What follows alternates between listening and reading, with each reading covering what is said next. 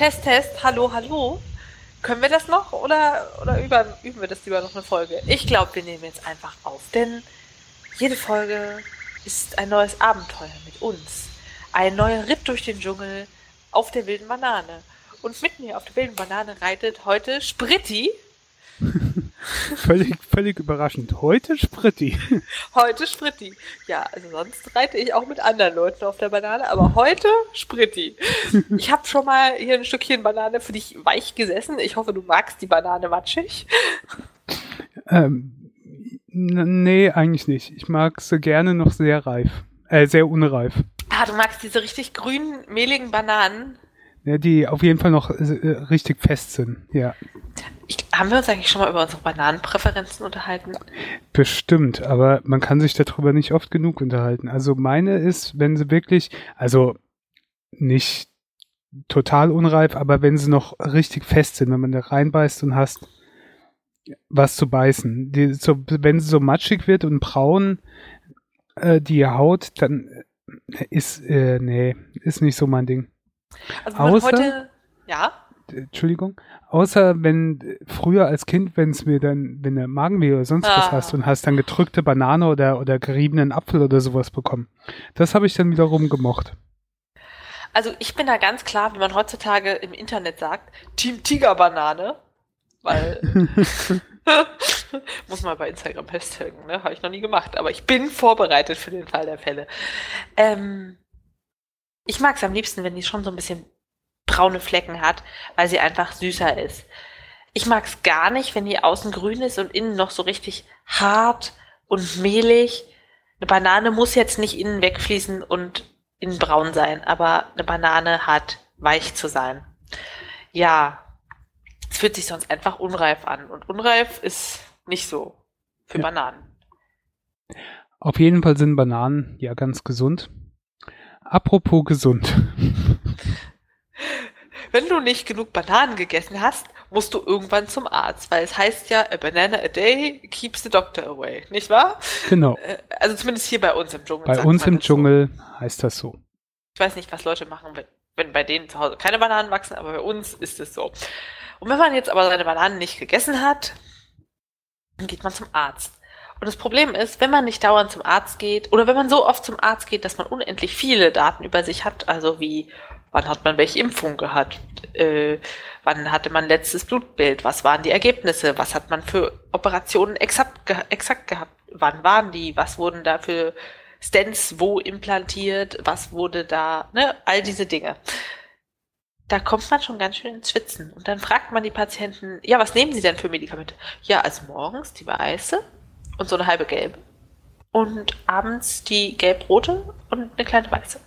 Okay, sehr schön, aber äh, was nehmen Sie denn jetzt wirklich? Ich habe keine Ahnung. Meine Frau stellt mir das immer hin.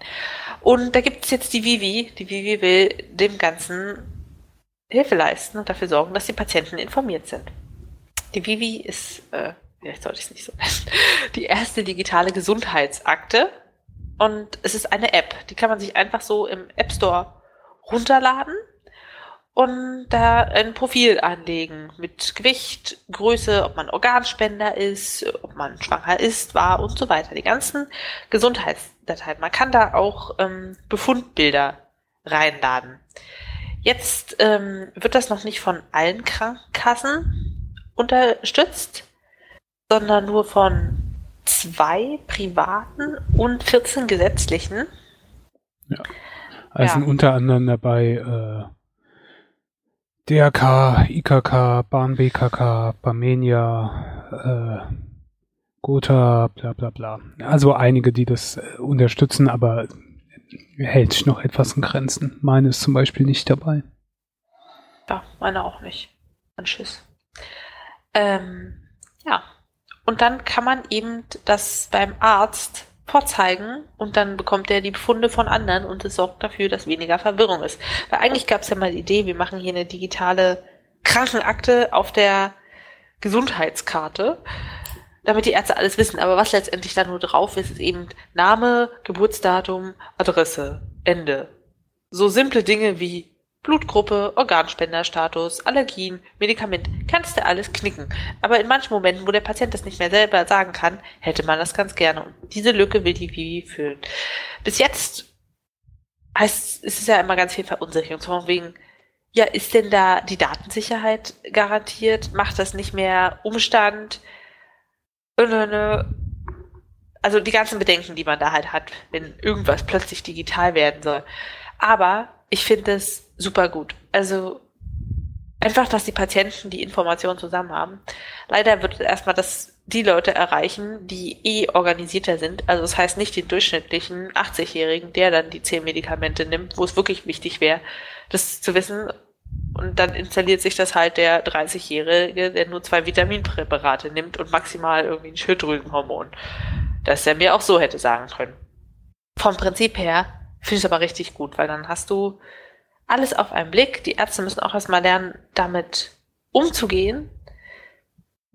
Aber ich freue mich und ich, ich hoffe auch, also es muss jetzt nicht exakt die sein, aber vom Prinzip, dass sich das durchsetzen wird und vielleicht auch nicht nur von einer privaten App über ein Startup, sondern aus dem zentralen Gesundheitssystem. Das Gute daran ist ja, wenn das Gesundheitssystem es nicht macht, machen es jetzt andere.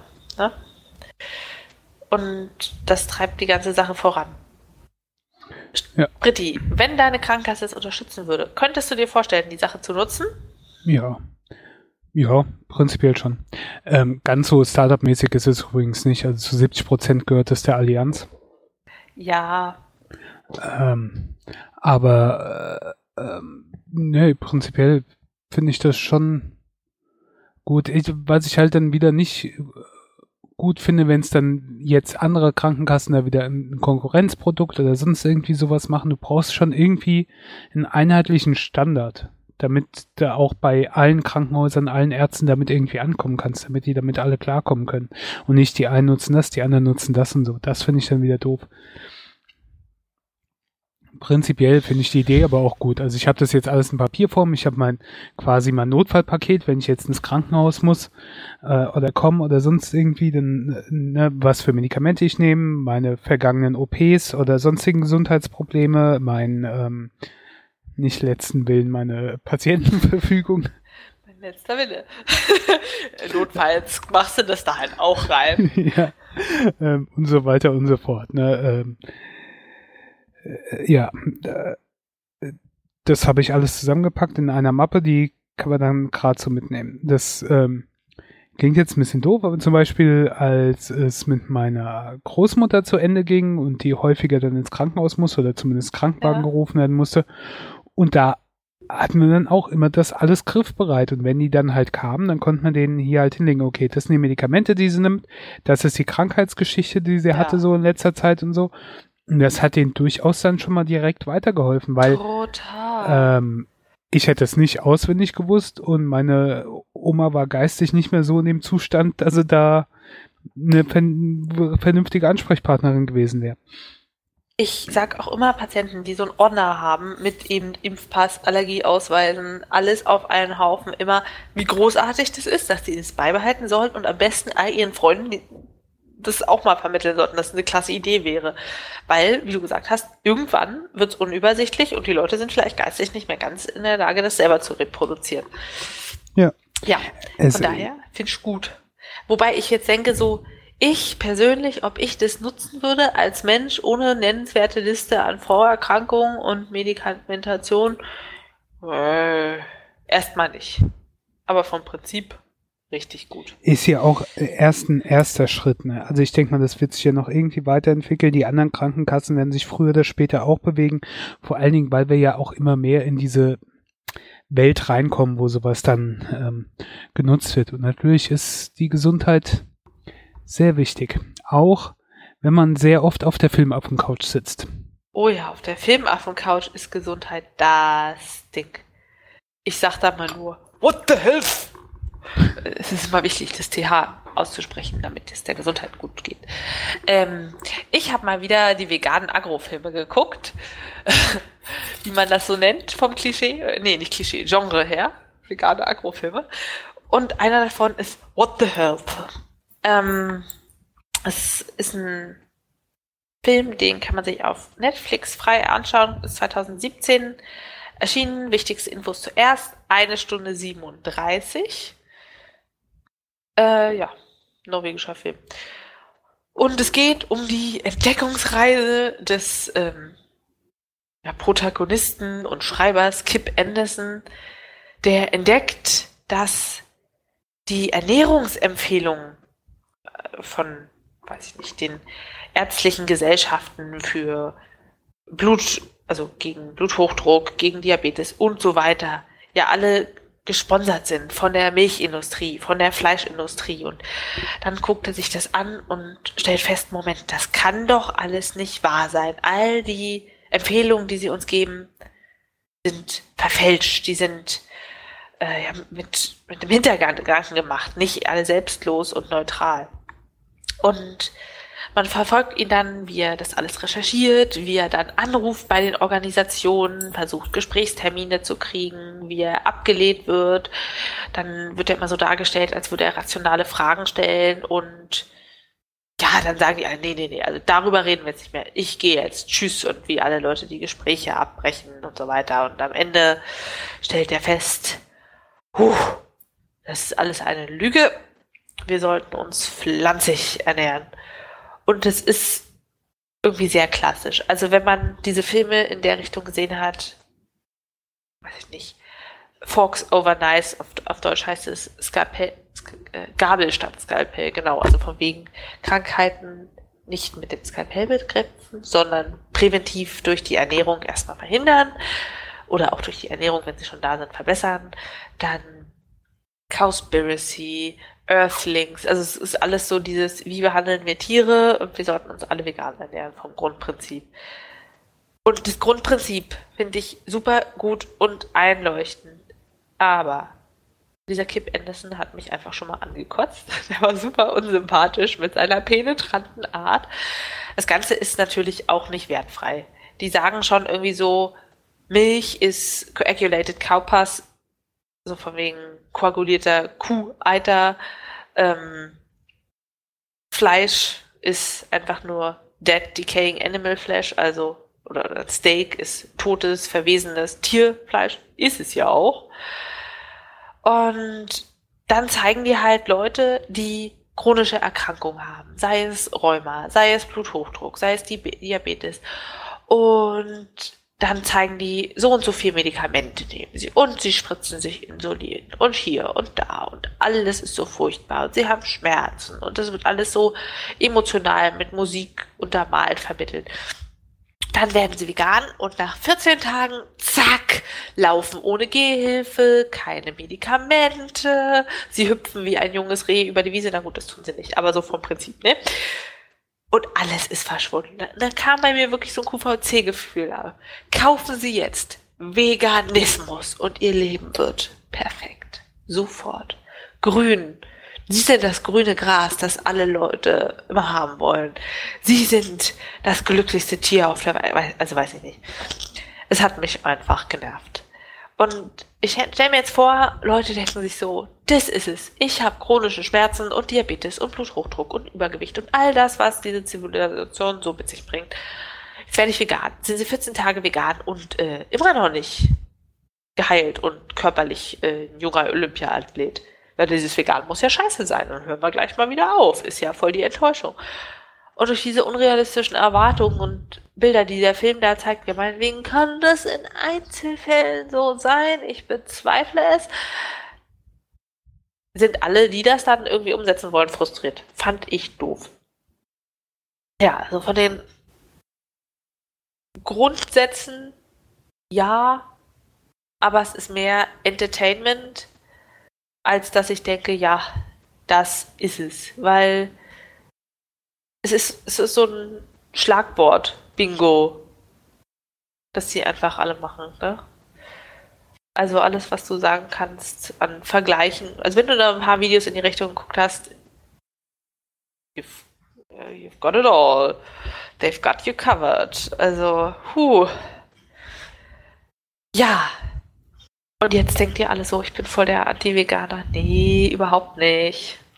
Vegan auch voll gut und sinnvoll. Das ist einfach nur schwer umzusetzen. Weil was ja irgendwie die wahre Grundlage ist, es ist unglaublich ineffizient, Tiere zu essen. Ne? Ich, da haben wir auch schon mal drüber gesprochen, so von wegen, wenn wir das Tier noch leben lassen, dann braucht irgendwie ein Liter Milch in der Produktion 100 Liter Wasser, weil die Kuh muss ja erstmal was trinken und die Kuh muss erstmal so groß werden, dass sie Milch geben kann und damit die Milch geben kann, wird die immer ungewollt geschwängert und dann wird ihr ihr Käppchen weggenommen und dann wird es entweder zu einer Milchkuh gezüchtet oder ein bisschen im Dunkeln gehalten und äh, zu Bewegungs äh, Verbot gedrängt, damit das Kalbfleisch nicht so muskulöt wird und nach vier Monaten geschlachtet und äh, das machen die irgendwie vier Jahre und dann sind die Milchkühe Kühe tot und dann werden sie verwurstet in billige Burger, aber die Haut wird weggeschmissen, da braucht man billige Rinderhaut aus Indien für Leder und um ein Kilo Rindfleisch zu produzieren, braucht es 15.400 Liter Wasser. Also wenn du mal überlegst, das ist verdammt viel. Was sie dir geben, sind 128 äh, volle Badewannen als Bild. Wow, ist immer noch richtig viel. Und ein Kilo Sojabohnen braucht pro Kilo nur, nur, ist immer noch viel, 1800 Liter. Aber nebenbei macht die Pflanze auch noch ein bisschen Dünger für mehr Boden und ähm, ist ja auch noch ein Sauerstoffproduzent. Toll und pupst nicht mit Methangasen die Atmosphäre voll. Ist schon ganz schön. So, also es, es gibt all diese Fakten, wo du denkst, nee, eigentlich will ich kein Fleisch essen. Es ist falsch zu sagen, wir sind den Tieren so überlegen, dass wir sagen können, wir können jetzt davon die einfach schlachten, weil es uns passt und das machen wir ja nicht mal selber, das delegieren wir und das alles wird ganz brutal gemacht und ich weiß nicht, also so viele Ressourcen und Fläche, die für die Ernährung der Tiere drauf geht und die ganzen Pflanzen, also Sojabohnen, Mais, die verfüttert werden, um Tiere zu ernähren, wo man eigentlich Menschen von ernähren und Welthunger verhindern könnte. Es ist schon lächerlich und das alles nur, damit wir fünf Minuten sagen können, na, das war aber ein gutes Steak. Es ist schon echt falsch. Also es ist schon verdreht und ich kann mir schon vorstellen, dass in ein paar Jahrzehnten wir so denken, Gott, wie konnte man denn sagen, wir, wir töten Tiere, obwohl wir es gar nicht müssen? Weil wir sind ja jetzt nicht Neandertaler, die nur Mammut töten können, weil sie nicht wissen, wie man irgendwie Weizen anbaut. Äh, und dann ist es halt so wie, wieso konnten Menschen denn nicht sehen, dass es falsch ist, Sklaven zu halten? Oder wieso haben Menschen nicht verstanden, dass Frauen auch ein Wahlrecht haben dürfen? Hallo? Das sind genauso Menschen, das ist die Hälfte der Bevölkerung.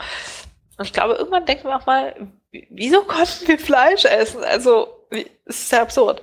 Ich habe mal jetzt noch ein Video verlinkt von Kurz gesagt. Das ist ähm, auch ein Internet, also YouTube-Kanal, ein relativ großer, sieben Millionen Subscriber, die machen immer so wissenschaftliche Sachen mit einer typischen Grafik. Und das letzte Video war Why Meat is the best worth thing in the world. Und das ist ganz gut, weil es beschreibt Fleisch ist un unglaublich lecker und verwoben mit unseren Traditionen, aber von der Umwelt, in so viel, äh, vom, vom Einschlag in die Umwelt, hi, hi, hi, furchtbar. Und es wertet aber nicht und sagt, du bist jetzt aber ein schlechterer Mensch, sondern es, es zeigt dir einfach mal die Fakten. Und das finde ich gut, weil es ist eine eigene Entscheidung, ob man es essen möchte oder nicht. Aber man sollte auch wissen, was für eine Art Entscheidung man da trifft. Und man hat eine Wahl. Und es ist irgendwie schon leichter, sagen wir mal, ein Steak zu kochen, von wegen Steak kochen versus dafür sorgen, dass Kichererbsen schmackhaft werden, weil man sich besser auskennen muss mit wie würzig, wie bratig, wie kann ich die verarbeiten. Aber man ist jetzt nicht mangelernährt, wenn man grob weiß, was ist wo drin und wie setze ich grundsätzlich eine pflanzenbasierte Mahlzeit zusammen.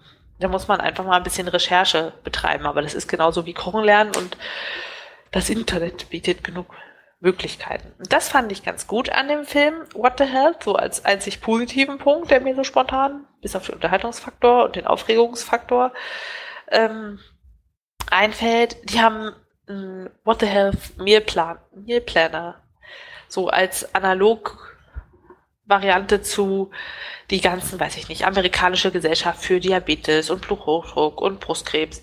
Die haben halt auch Mealplanner und statt Fleischbällchen in Tomatensoße machen die halt pflanzenbasiertes Essen. Und das finde ich ziemlich gut, weil wenn man nicht gewohnt ist, sein Gericht nicht um das Stück Fleisch in der Mitte herumzubauen, dann muss man sich erstmal überlegen, was man denn stattdessen essen kann. Und das äh, macht es ganz gut. Ja. Und äh, hier noch zwei Sachen von wegen hier und es, es ist auch nicht so gesund für uns, ne? Der Umweltaspekt ist ja das eine, da kann man sagen, wir reduzieren das. Naja, ist mir doch scheißegal, ich habe keine Kinder, ich sterbe, ist mir doch hinter nach mir die Sinnflut, ne? Aber die WHO hat 800 Studien, so Zusammenhang Ernährung und Krebsentstehung retrospektiv ausgewertet und hat rotes Fleisch, das heißt so Rind, Lamm, Schwein oder Schaf, Schwein, ähm, in karzinogene Gruppe 1 eingeordnet. Gruppe 1 ist halt die höchste, so wie Rauchen, Asbest, Röntgenstrahlung, was das Kolonkarzinom angeht, aber auch Bauchspeicheldrüsen und Prostatakarzinom. Also Kolon ist Dickdarm, Entschuldigung. Ja, und wenn ich so überlege, das, was ich esse, ist ja ein Gesamtpaket und ja, in Fleisch sind Eiweiße drin, das ist ganz wahr. Und es ist auch leicht verfügbar und da ist auch Eisen drin und Vitamin B12. Aber ich esse auch die Antibiotika, die die bekommen, weil die auf engstem Raum gehalten werden und anders einfach krank werden würden. Und die Zahl dazu, die ich habe, ist, äh, in Deutschland werden jährlich 1,7 Tonnen Antibiotika für die Tierhaltung verwendet. Das sind mehr als für die Behandlung von Menschen. Ich glaube, auch die Deutschen essen 60 Millionen Schweine im Jahr. Und jetzt rechnen wir mal die ganzen. Was ist richtig? 60 Millionen? Das, ne? Naja, wenn man diese Filme guckt, dann ist man irgendwann verrückt, aber verdammt viele. Schon absurd viele. Ähm, ich esse ja das alles mit, was sie haben, ne? Das, da sind auch Wachstumshormone in der Milch, weil das kleine Kälbchen ja schnell fett werden soll. Und wenn ich das als erwachsener Mensch noch aufnehme, dann gibt's auch so Assoziationen zu Adipositas, Diabetes, aber auch Tumorwachstum weiß nicht, ob ich das möchte. Und wenn die Leute jetzt sagen, naja, also vegan ist unnatürlich, es ist eine Umstellung. Es ist halt irgendwie nicht das, was wir alle machen. Und ich lebe auch nicht wirklich vegan, weil es mir, weil ich mich dafür blöd fühle, im Restaurant zu sagen, entschuldigen Sie, aber haben Sie das in Butter gebraten? Sondern ich bestelle einfach was Vegetarisches und gucke, dass halt nicht, nicht Ei ist oder so. Und wenn da ein bisschen drin ist, naja, gut dann rette ich trotzdem schon irgendwie ein bisschen die Umwelt mit jedem Fleisch, was ich nicht esse. Und ich glaube, das ist auch so eine Grundbotschaft. Von wegen der perfekte Veganer ist irgendwie so ein Klischeebild, wie der perfekte Minimalist oder der perfekte, keine Ahnung, die perfekte Mutter.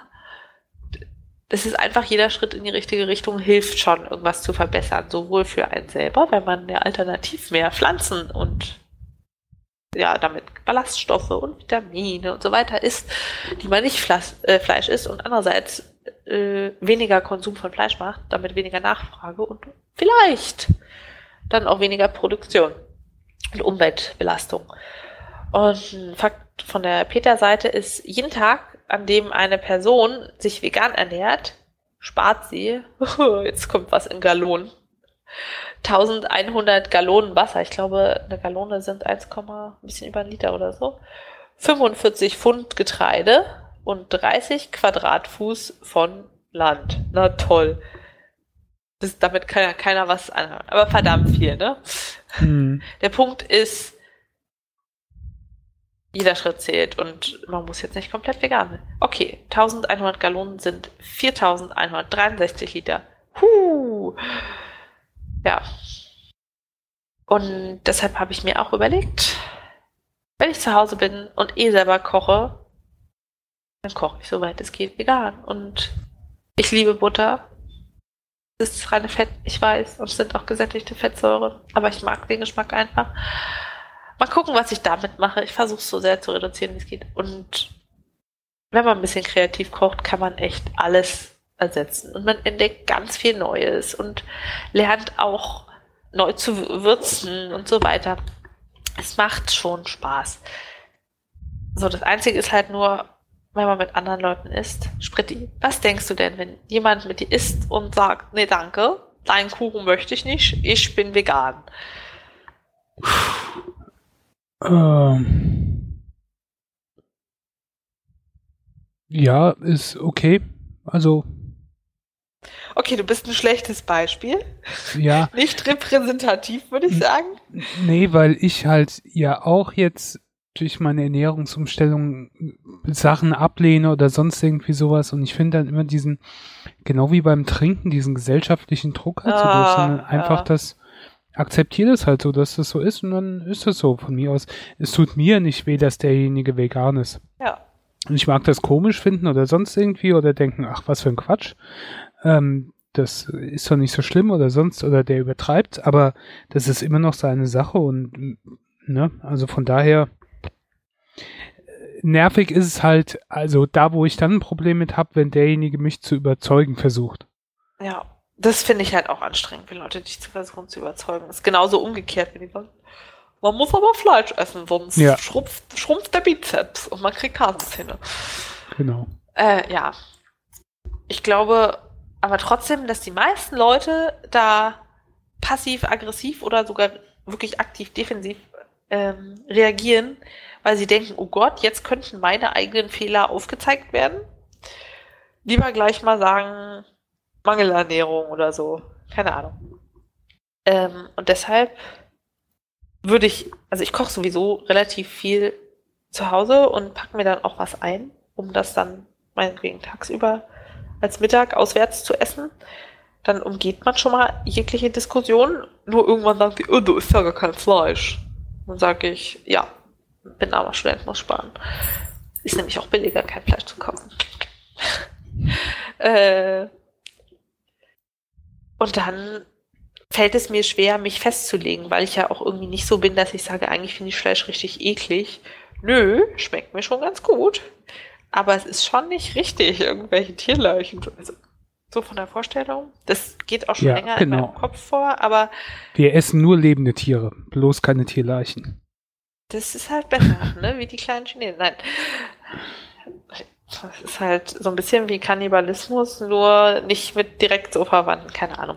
Es ist schon komisch, wenn man darüber nachdenkt. Man wächst einfach in die Gesellschaft rein, wo die Leute das selbstverständlich tun. Und dann hinterfragst du das auch nicht als Kind, sondern denkst du, Mama macht es, muss schon richtig sein.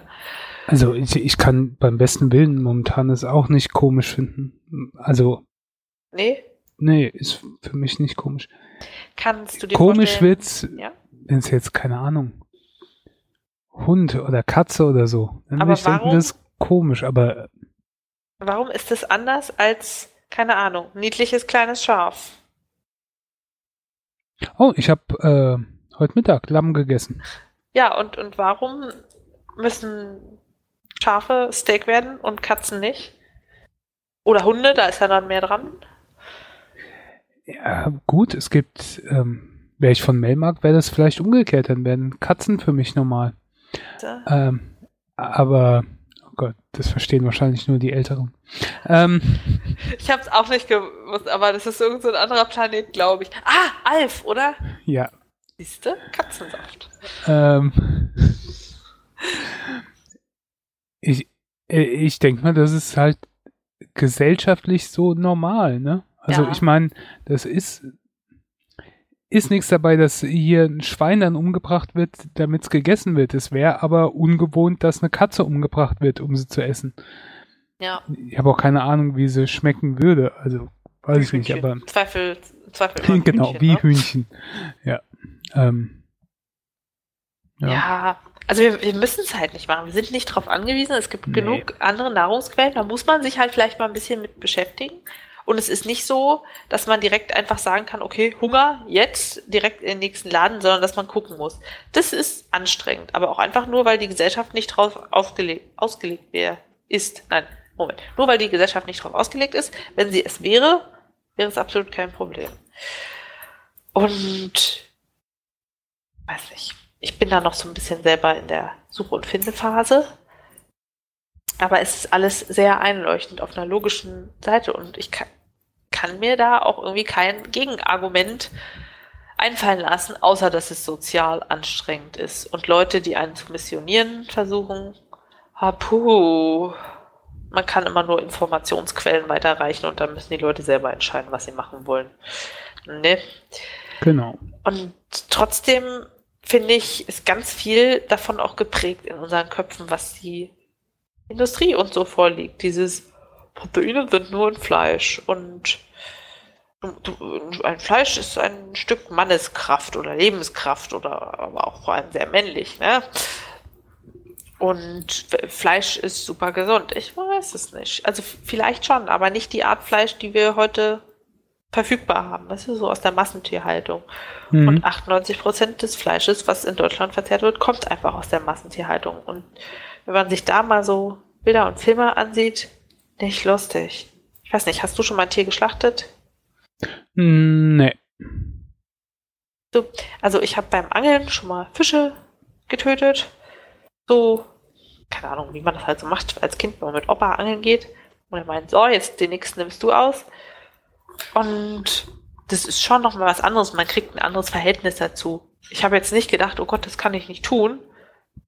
Aber es ist schon nochmal anders zu gucken. Jetzt wackelt er, jetzt steigt den Kopf ab, jetzt wackelt er immer noch, äh, jetzt nicht mehr. Und mein Opa hatte auch Hühner und hat die dann geschlachtet irgendwann, wenn sie keine Eier mehr gelebt, gelebt haben. Und hat das Huhn dann immer zum Schlachten weggenommen, die anderen eingesperrt und damit die das nicht so mitkriegen, ich habe mir das auch mit angeguckt und dachte, boah, ist schon ganz schön brutal. Aber man dann denkt, das ist normal, auch wenn das Huhn so weiterleben könnte, dass man das halt macht. Und wenn man sich so überlegt, was würde man mit Menschen machen, wenn sie halt nicht mehr produktiv sind? Puh. Naja, Tiere sind auch keine Menschen, das ist mir schon klar. Es ist einfach nur ganz schön brutal. Und ökologisch eine Katastrophe. Also wenn irgendein Unternehmen solche Werte hätte, von wegen, was man zahlt, um ein Produkt zu kriegen, kann ich mir nicht vorstellen, dass dieser Verlust akzeptiert würde. Aber bei Fleisch, der Kalorienverlust auf dem Weg vom Sojaböhnchen zum Steak, weil man die Kuh zwischendurch über Jahre füttert und mästet, der ist normal. Ja. Guckt euch mal das kurz gesagt Video an, das ist nur acht Minuten oder so lang. Acht Minuten 48 ist ganz spannend. Spielt so ein bisschen mit dem Gedanken, was macht es für einen Umwelteinschlag äh, über den Zeitverlauf, wie, wie hat sich unsere Ernährung geändert und es ist eben nicht so urteilt. Ist ganz schön. Okay. Okay. Denkst du jetzt, ich bin irre? Nein, nein, es ist ja, das sind halt so Dinge, keine Ahnung, ich beschäftige mich mit sowas dann nicht ganz so viel. Das ist, da kenne ich mich nicht so aus. Wo ich mich auch nicht auskenne, sind exotische Lebensmittelläden. Was meinst du denn mit exotisch? Naja, alles, was nicht Aldi ist, ne? Nicht, nicht unsere guten deutschen Supermärkte, sondern zum Beispiel türkische Supermärkte, asiatische Supermärkte, es gibt so afrikanische Supermärkte, Vielleicht nicht irgendwo in Nordrhein-Westfalen auf dem Dorf, wobei da war ich noch nicht so oft, dass ich das beurteilen könnte, aber in Berlin gibt es da eine Menge von. Nutzt du sowas, Spritti? Warst du da schon mal drin? In Berlin? Ja, ja irgendwo. in Main, äh, Mainz, äh, hier gibt es äh, also jetzt nicht, also afrikanisch weiß ich nicht, aber ähm, asiatische Supermärkte, türkisch, italienisch, gibt auch so Kroatisch, Syrisch, weiß ich nicht. Äh, Arabisch. Arabische ähm, Supermärkte, ja. Ähm, nein. Voll okay. Äh, ich bin da auch ganz oft vorbeigelaufen und dachte mir so, eigentlich sieht es spannend aus, aber auch ein bisschen suspekt. Vor allem der türkische Supermarkt, wenn der schließt, das sieht so richtig aus wie jetzt kürzlich in Spanien dann machen die die Rollläden runter und verrabbeln alles und sonst haben die immer so Markisen über ihrem Obststand draußen. Und dann sieht das aus wie so eine Ruine, wo irgendwelche Metallgitter davor rumliegen. Ja, aber innen bin ich immer wieder begeistert von all den Dingen, die es bei uns sonst nicht gibt. Also zum Beispiel im asiatischen Supermarkt gibt es Seitan und Tempeh, da haben wir auch schon mal drüber gesprochen, also Sojabohnen, Quark fermentiert, beziehungsweise Glutenklumpen aus Weizeneiweiß, den man ja fleischähnlich zubereiten kann. Oder es gibt Gewürze und Sojabohnen tiefgekühlt, etwa also Edamame und weiß ich nicht, Sushi-Algen und Sojasauce. Und das finde ich echt super toll, da einfach mal reinzugehen und zu gucken, was gibt es so. Und das inspiriert mich in dem, was ich koche, total. Und ich hatte auch schon so Sachen, wo ich mir gedacht habe, boah, ist ekelhaft. Also ich hatte schon so eine Chili, fermentierte Paste zum Würzen aus Korea. Also irgendwas war da drin, was ich furchtbar eklig fand. Das hat geschmeckt wie so ein Pups mit Senfaroma. Also irgendwie ganz eklig. Nicht für mich, das habe ich dann weggeschmissen, aber nicht nachhaltig, ich weiß, es war widerlich. Ich habe es ich wirklich versucht, in kleinen Mengen irgendwo unter... Nee, es kam immer durch. Aber es ist halt so ein bisschen wie im Urlaub sein, nur du musst nicht wegfahren und dann hast du schon neue Erlebnisse.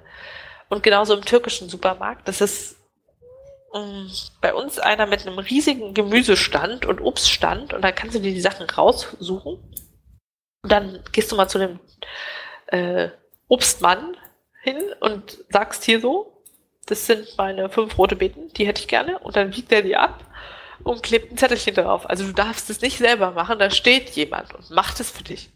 So richtig Arbeitsbeschaffungsmaßnahme.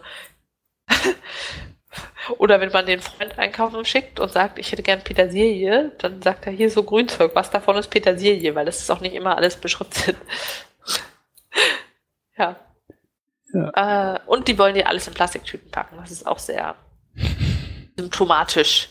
Also wirklich so, du hast fünf rote Beeten, drei Zucchini und eine Aubergine und noch fünf Orangen. Die wollen dir für jedes eine einzelne Tüte geben. Und ich denke so, hä, was? Wo ist das Problem, die in eine zu stecken? Naja. Oder in meinen selbst mitgebrachten Baumwollbeutel, wobei die rote Beete schon rumspielt. Ja, das, das ist blöd, aber ansonsten finde ich das mega gut. Und äh, im Vergleich ist es auch ziemlich günstig. Wer weiß, es wird, wird nicht so bioproduziert sein, das Gemüse da. Aber ich habe auch das Gefühl, dass da zum Beispiel Ananas liegt, die schon so ein bisschen matschig ist und Sachen, die Aldi nicht genommen hätte, aber die dadurch trotzdem noch verkauft werden. Das finde ich auch supi. Ja, das ist der türkische Supermarkt. Ja. Also ich weiß nicht, wenn ich in Urlaub bin, gehe ich immer gerne in den Supermarkt.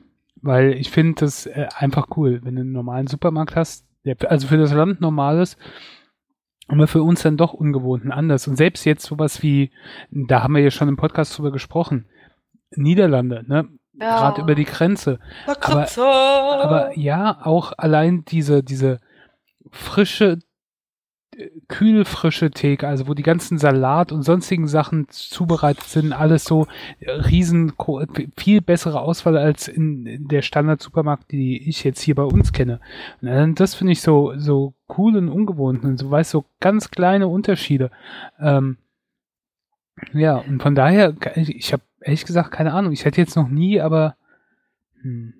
Ich habe mal Sushi gemacht. Dafür war ich in einem asiatischen Supermarkt. Ja. Und ich habe mal, hier ist schräg über die Straße ist, ich glaube, italienischer Supermarkt. Die haben super leckeres Brot. Das habe ich mal geholt. Oh, sowas habe ich auch noch nicht gesehen. Italienischer Supermarkt klingt auf jeden Fall spannend. Also jetzt hier in dem, wir haben hier in dem Stadtteil, in dem ich wohne, gibt es eine große Gemeinde an äh, äh, Türken, Italiener, Italienern, Portugiesen, von daher es gibt portugiesischen Supermarkt, der sogar relativ groß ist und ähm, ja, auch äh, italienische Supermarkt und so weiter. Hier gibt es auch italienischen Gottesdienst und sowas.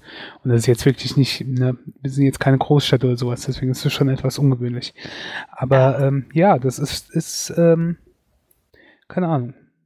Also da habe ich mal reingeguckt, aber jetzt nicht wirklich eingekauft oder mich lange da aufgehalten. Aber ich hatte halt über Bekannte gehört, dass es da gutes Brot gibt. Und dann haben wir gutes Brot gebraucht zum Essen, weil Gäste kamen und haben wir es da geholt. Vielleicht haben die ja auch irgendwie tolle Pasta, also so frische Pasta-Sachen oder andere Formen, als wir sonst haben oder so besonders gute getrocknete Tomaten und Oliven. Mhm. Ich finde zum Beispiel Oliven eigentlich richtig lecker aber meistens gibt's ja so kernlos und geschwärzte Oliven im Supermarkt im Glas. Ja, die schmecken furchtbar. Da weiß ich auch, warum Leute Oliven richtig oll finden. Und ich war jetzt in Spanien und habe da in der Tapas-Bar grüne Oliven mit Kern gegessen. Die waren so richtig, weiß ich nicht, so herb, aber auch fruchtig, frisch gleichzeitig. Kann man nicht beschreiben. Die waren richtig gut. Und ich dachte mir, okay, wo kriege ich denn so in Deutschland her? Hab dann so ein großes Glas grüne Oliven mit Stein bei DM gekauft und die waren, also, bäh. Also jetzt nicht ungenießbar, aber im Vergleich stinken die hart ab. Ja. Hm. Ja.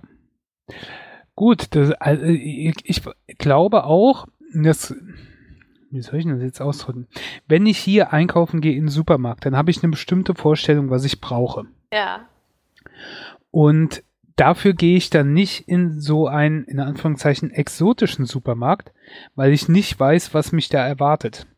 Das heißt, deswegen, ne, eigentlich müsstest du da hingehen, um einfach nur mal da zu gucken, wie halt so ein Tourist ja. oder wie im Ausland, um das zu sehen. Und äh, da bin ich irgendwie, keine Ahnung, also es klingt jetzt auch blöd, da bin ich noch nicht zugekommen, aber es ist halt immer, wenn ich einkaufen gehe, will ich was Bestimmtes und dafür gehe ich dann in den Supermarkt, wo ich weiß, dass er es hat. Keine Ahnung, Rewe, Aldi, Penny oder sonst ja. was. Also ähm, ich mache das so, ich mache meinen Wocheneinkauf halt im normalen, normalen deutschen Supermarkt und dann habe ich einfach mal reingeguckt, so was haben die. Und manche Sachen, zum Beispiel irgendwie ein besonders fluffiges Fladenbrot zum Grillen oder so, das hole ich dann jetzt auch gezielt da. Oder die Sojasauce ist viel günstiger und besser im Asiamarkt. Genauso die Reisnudeln. Dann gibt's immer so Sachen wie richtig guten Koriander in viel größeren Packungen als so in unseren Supermärkten. Da gibt's ja immer so ein Mini-Päckchen für zwei Euro und die haben da halt einen richtig großen Strauß für 1,50 und frischen Tofu und Sojabodensprossen. Also schon so schöne Sachen. Wenn man es mag, Kimchi frisch gemacht. Das ist ja eigentlich auch ganz cool, ne? dass wir jetzt diese ganzen Optionen und Möglichkeiten haben und nicht irgendwie gefangen sind in der Welt der 50er Jahre, wo alles ja. noch schwarz-weiß war. Ah ja, das stimmt. Ach ja, das erinnert mich doch gleich an so einen Film, den ich kürzlich gesehen habe. Irgendwer in diesem Podcast hatte mal erzählt, dass Pleasantville einer seiner liebsten Filme überhaupt gewesen wäre. Und dieser jeder kennt sich zufällig gut aus mit Filmen, ne, Spritti? da dachte ich mir, da höre ich doch mal auf unseren weisen Oberaffen und schaue mir das an. Ich glaube, den hast du auch schon mal als Jahresfavoriten gehabt und Overall Favorite und was weiß ich. Äh, Jahresfavoriten nicht, dafür ist er zu alt. Äh, der ist so. älter als unser Podcast. Aber wir, wir, wir podcasten nicht seit 98. Manchmal kommt es mir so vor. Gefühlt ja. Ähm, aber äh, ja, also es ist auf jeden Fall einer meiner Lieblingsfilme. Keine Ahnung, ich habe den damals gesehen, als er rausgekommen ist. Und ähm, ja, ich fand ihn super. Aber jetzt, äh, um mich geht's ja jetzt nicht. Ich habe ja schon gesagt, wie ich ihn mag. Wie hat er dir denn gefallen? Oder was? Erzähl du noch mal kurz, um was es geht vielleicht. Okay, Pleasantville, ein Film aus dem Jahr 1998, zwei Stunden vier Gesamtdauer, äh, handelt um zwei Geschwister im Teenageralter, die nicht immer beste Freunde sind. Und zwar David, gespielt von Toby Maguire, und Jennifer, gespielt von Reese Witherspoon. Er ist so ein bisschen, er bleibt gern zu Hause, guckt gern Pleasantville, so eine Serie über das Leben in den 50ern in Amerika, wo alles so super happy ist und perfekte Familie. Ich glaube, der Kernsatz, um das zusammenzufassen, aber ein Punkt ist, Honey, I'm home! Und dann hat sie natürlich den Braten vorbereitet, wenn ihr Mann nach Hause kommt. Ja. ja. Also das, wenn man so an 50er Jahre denkt, gerade 50er Jahre US, ne? So weiße Familien, weiße Gartenzäune Weiß, und natürlich. alles sauber und Vorstadt. die Frau am Herd und der Mann geht arbeiten und kommt dann heim und die Kinder sind adrett gekleidet und alles so. Und sie ja. hat immer so ein schönes schwingendes Röckchen mit Petticoat an und hohen Schuhen zu Hause und zaubert den Kuchen aus dem Ofen und dann zum Frühstück gibt es einen Stapel von Pancakes übergossen mit Ahornsirup und Waffeln und Würstchen und Eier und Bohnen, einfach nur so vor der Schule in der Woche. Ja, und äh, Jennifer, also die Schwester von David, ist eher so cool. Sucht schon den, den Typen, der auch äh, angesagt genug für sie ist, verabredet sich auf Dates, raucht heimlich in der Schule, all diese Dinge. Und diese Verschiedenheiten sorgen natürlich für Streitpotenzial zu Hause. Und so will David sich eigentlich den Marathon von Pleasantville, einer Serie in diesem Film, äh, gönnen, während Jennifer eigentlich auf ein Date mit einem coolen Typen verabredet ist. Und so streiten sie sich um die Fernbedienung. Sie will den ausmachen, er will gucken. Und dabei geht der Fernseher kaputt. Und zufällig steht natürlich ganz ungerufen ein Fernsehservicewagen. Gibt es da einen schöneren Begriff für diesen Beruf? Ähm. Rundfunkwarter vor der Tür, der eine ganz spezielle Fernbedienung dabei hat, mit einem großen roten Knopf, gar nicht auffällig oder so, die dem gibt und zack, läuft es wieder. Und äh, dadurch werden sie in den Bildschirm reingezogen und befinden sich dann in Pleasantville.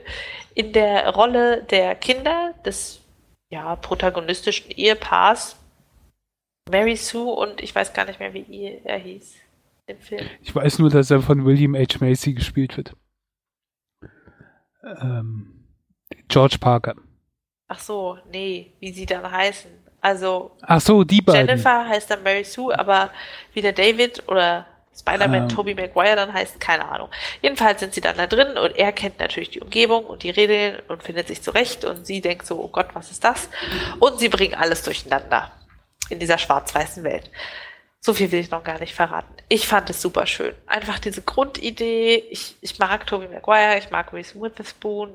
Ich mochte die gesamte Ästhetik dieses Films, aber auch diese Twist dadurch, dass sie eben diese Idylle stören und denen zeigen, dass im Leben nicht alles perfekt ist. Und das sind so ganz lustige Sachen. So, also die redet mit ihrer Mutter, also Mutter in dem Film und über Sex und die Mutter dann so, What's Sex?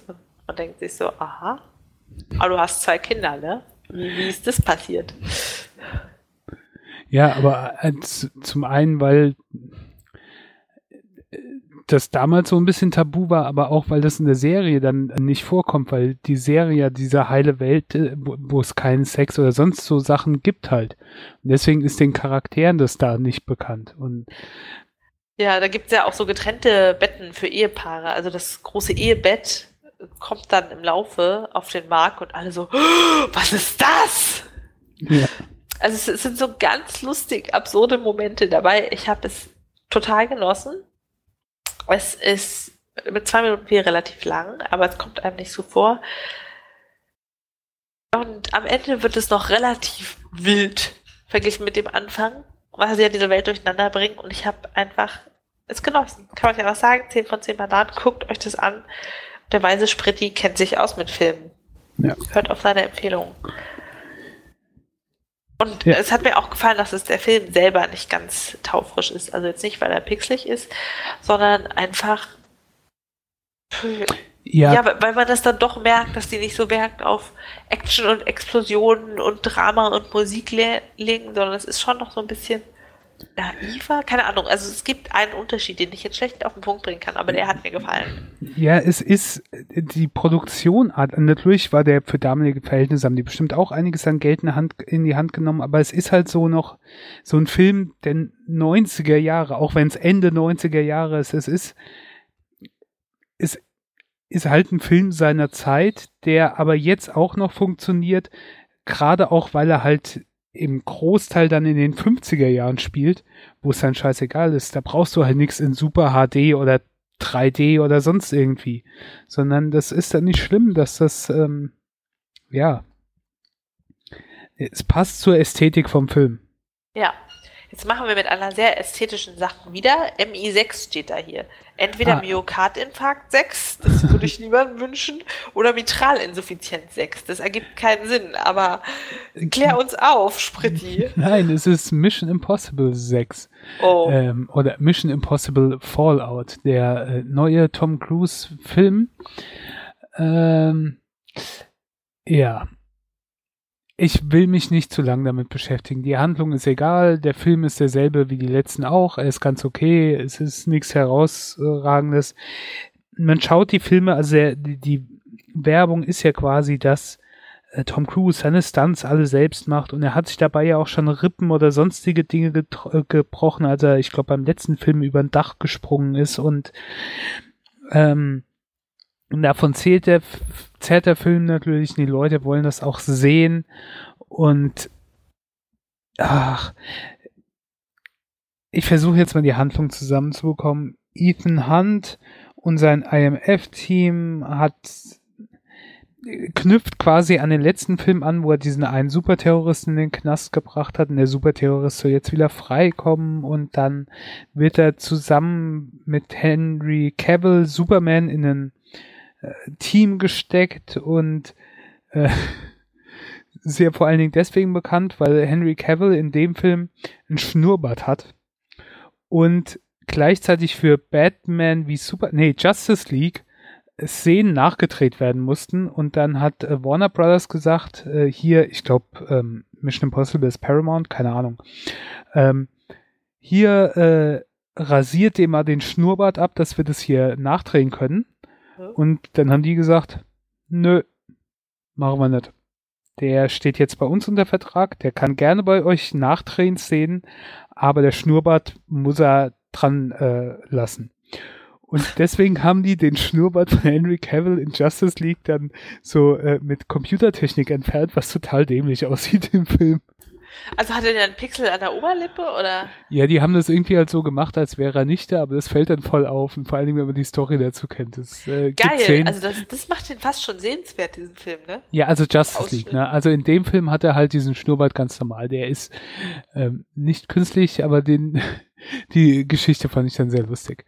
Ähm, ja, die Story ist nebensächlich, äh, ähm, ich krieg's auch nicht mehr so auf die Reihe. Es ist es ist kein schlechter Actionfilm, aber es ist halt ein typischer Mission Impossible Actionfilm. Deswegen kriegt er von mir auch nur 6,4 Bananen, weil ey, der ist, ist halt so austauschbar und ich bin halt so gelangweilt davon, weil das ist mehr dasselbe, keine Ahnung. Da kannst du dir auch noch irgendeinen alten Film nochmal anschauen. Ähm, es ist, ach, ich bin halt gelangweilt davon. Ich würde mir gern irgendwas Neues wünschen. Es ist einfach mehr dasselbe. Und Wie wär's mit Mission Impossible 7? ja. Also, wie gesagt, das ist nicht schlecht, es ist ein äh, akzeptabler Actionfilm und wenn du ihn siehst, du, äh, du weißt, was sich erwartet. Er ist nicht anders als die letzten Filme mit Tom Cruise. Es ist ein typischer Tom Cruise Actionfilm. Ähm, aber, ja, keine Ahnung. Es ist halt schon bezeichnend, dass das mit dem Schnurrbart für mich am ehesten hängen geblieben ist. Ansonsten kriegt er wirklich nicht mehr so viel zusammen. Ja, Gott. Ähm, austauschbar. Man kann gucken, aber verpasst doch nichts, wenn man nicht sieht. Und äh, wer alle Mission Impossible Filme gemocht hat, der wird da auch nicht enttäuscht sein. Und ähm, ja, das war's. Keine Ahnung. Wir reden wieder drüber bei Mission Impossible 7. Äh, äh, erzähl du lieber noch was über einen anderen Film aus den Gott, das ist auch die 90er, ne? Das ist sogar, sogar glaube ich, auch 98 oder 99 gewesen. Ich gucke nur aktuelle Filme, brandheißer Scheiß, frisch aus der Pressmaschine, äh, wie zum Beispiel Cruel, Inten Cruel Intentions. Äh, ja, Eiskalte Engel zu Deutsch, ein Film von 1999 eine Stunde 37. Wichtige Dinge zuerst klären. Ja, es war einfach ein gutes Filmjahr. Du, da kommt auch American Beauty her und das ist ja mal der Knaller. Buffy hat da die Anfänge. Und äh, da ich Buffy halt so mag, dachte ich mir, ich müsste mal mehr Sarah Michelle Gellar Filme gucken, weil so viel macht die ja jetzt gar nicht. So viel hat die auch damals nicht gemacht, weil die nicht gerade die beste Schauspielerin ist und die Filme, die sie dann gemacht hat, waren nicht so dolle. Das ist aber meiner Meinung nach eine Ausnahme. Ich fand die auch ganz schön doll da drin. Und in Buffy, ich glaube, ich mag auch einfach die Serie, ganz egal wie die Schauspielert. Ja. So, von, von den Charakteren. Ja, nee, nee, Buffy mag ich auch, aber wenn du sie halt in was anderem siehst, die anderen Sachen, wo ich sie gesehen habe, war jetzt nicht so weltbewegend. Also Buffy ist toll, was aber jetzt nicht dran liegt, weil sie so eine super Schauspielerin ist, sondern weil die Serie toll ist, weil Joss Whedon die gut geschrieben hat und so. Und sie passt auch in die Rolle, aber in anderen finde ich sie jetzt nicht gerade Okay, sorry, ich laber so. zu viel. Erzähl du über Cruel Intentions. Also, es gibt äh, Catherine und Sebastian, die sind Stiefgeschwister und die sind beide manipulative, arrogante Arschlöcher und äh, er verführt reihenweise Frauen, bricht ihnen das Herz. Sie ist Sch Schüler oder Studenten oder was weiß ich, College, irgendwie so, Sprecherin und beliebt bei allen, aber insgeheim äh, benutzt sie deren Vertrauen nur, um ihn auszuwischen und äh, hat Spaß daran, sie leiden zu sehen. So. Und die beiden sind jetzt gerade in Sommerferien. Und in der Zeit kommt Annette, gespielt von Reese Witherspoon, neu an die Schule. Und die kennen sie vorher schon aus einem Zeitungsartikel, in dem Annette geschrieben hat, warum sie bis zur Ehe keinen Sex haben will und warum ihr das so wichtig ist, dieses ganze Purity-Versprechen. Und das sehen die, lachen sich tot, meinen so, oh Gott, kleine naive Troller. Wir wetten jetzt darum, dass Sebastian, der Frauenheld schlechthin, es schafft, sie zu verführen und Sex mit ihr zu haben. Oder, wenn er das nicht schafft, äh, bekommt Catherine seinen Oldtimer Cabrio. Moment, ein 1959 Jaguar Roadster. Ja. Denn Findest du das auch immer so absurd, wie die Amis immer irgendwie ihre Autos mit dem Javan so rausgekommen sind? Ich habe noch nie bei uns so großartig gehört, ja, und ich fahre einen 1994er Golf oder so. Von 2014er Ford Transit. Geil. Ja, 1996er Kadett B. Das ist so, keine Ahnung. Und ja. bei Amis in so Serien und sonst was ist immer sowas, ein 56er Mustang.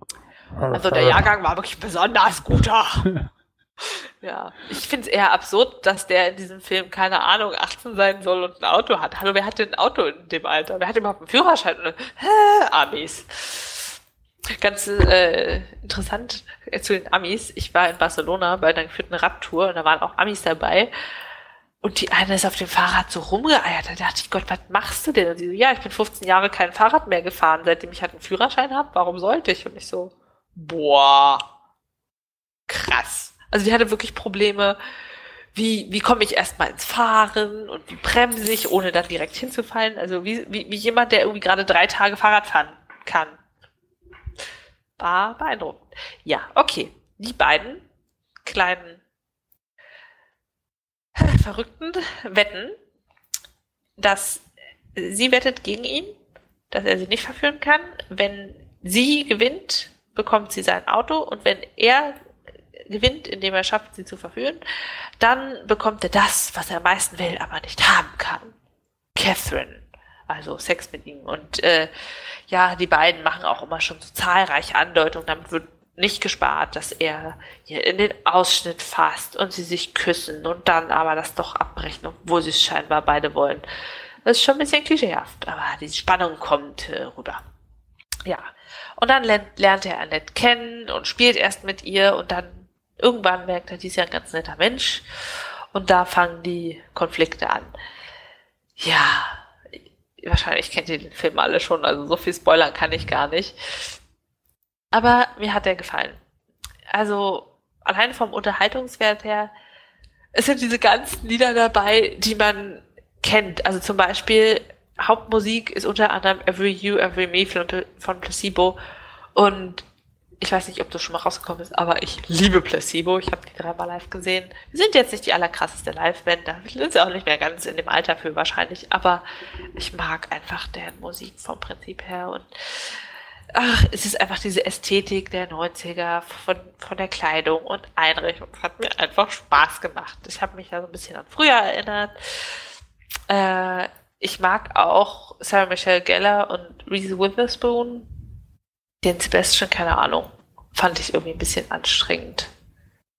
Mit seinen Schmalzlocken. Sah so ein bisschen aus wie ein Justin Timberlake.